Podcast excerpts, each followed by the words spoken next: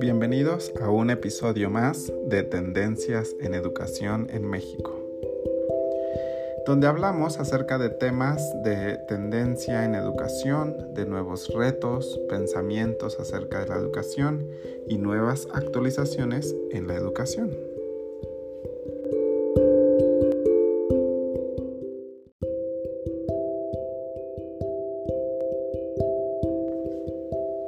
En el episodio de hoy contestaremos la siguiente pregunta.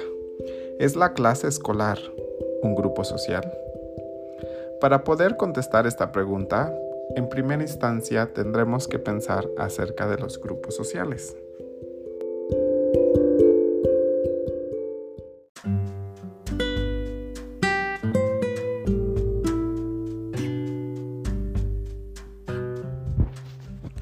Citando al autor Juan Sebastián Fernández Prados en su texto del 2000 titulado Sociología de los grupos escolares, Sociometría y Dinámicas de Grupo, el autor define un grupo social de la siguiente manera. Un grupo social consta de un determinado número de miembros quienes para alcanzar un objetivo común o objetivo de grupo se inscriben durante un periodo de tiempo prolongado en un proceso relativamente continuo de comunicación e interacción y desarrollan un sentimiento de solidaridad, un sentimiento de nosotros. Son necesarios un sistema de normas comunes y una distribución de tareas según una diferenciación de roles específica de cada grupo.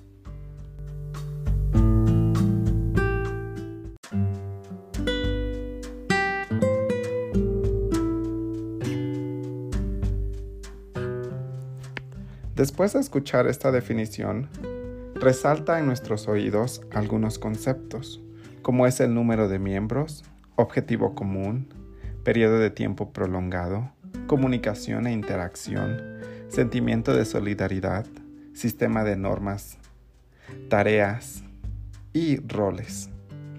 Estos conceptos todos son una clave importante al poder definir un grupo social.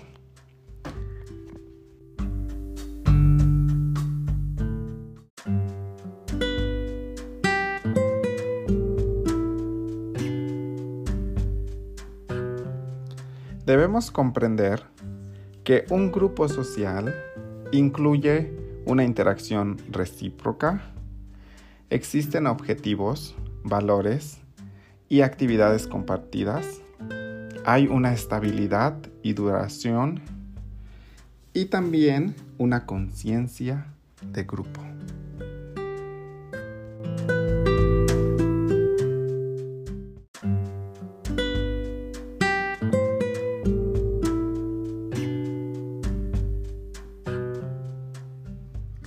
En una clase escolar hay interacción, existen objetivos, valores, actividades compartidas, existe una estabilidad y una duración, y sobre todo sus miembros están conscientes de que son un grupo.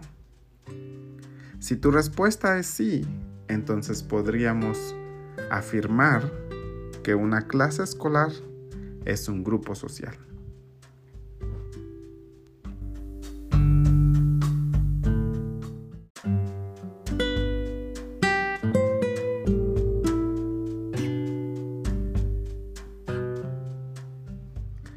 En una clase escolar hay interacción, existen objetivos, valores, actividades compartidas, existe una estabilidad y una duración, y sobre todo sus miembros están conscientes de que son un grupo.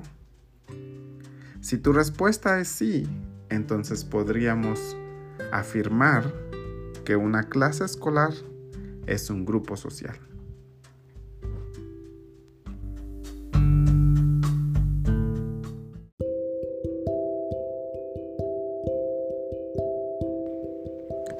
Para concluir este episodio, me gustaría que reflexionáramos acerca de qué tipo de grupo social se podría clasificar la clase escolar.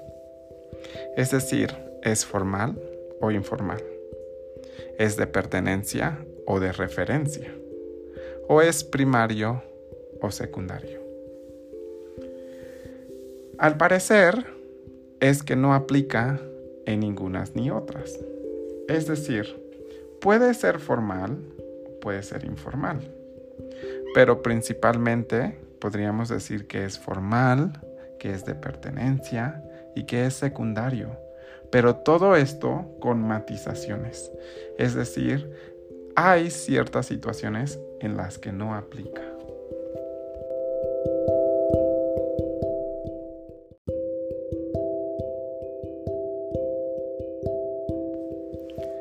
En conclusión, afirmamos que una clase escolar es un grupo social y por ende debe comprenderse y trabajarse dentro de un grupo escolar de la manera en la que los grupos sociales trabajan.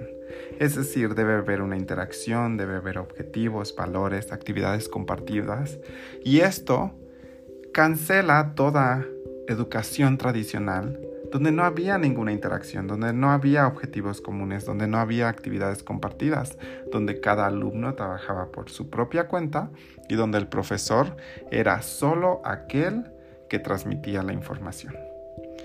Entonces, comprendiendo de esta manera, debemos de cambiar nuestro pensamiento de la educación. Debemos pensar que ahora los, las clases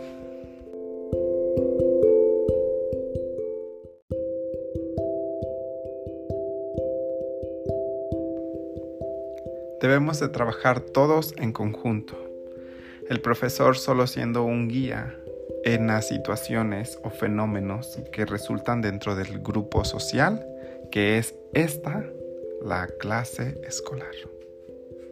Y bueno, muchas gracias por escuchar un episodio más de Tendencias de la Educación en México.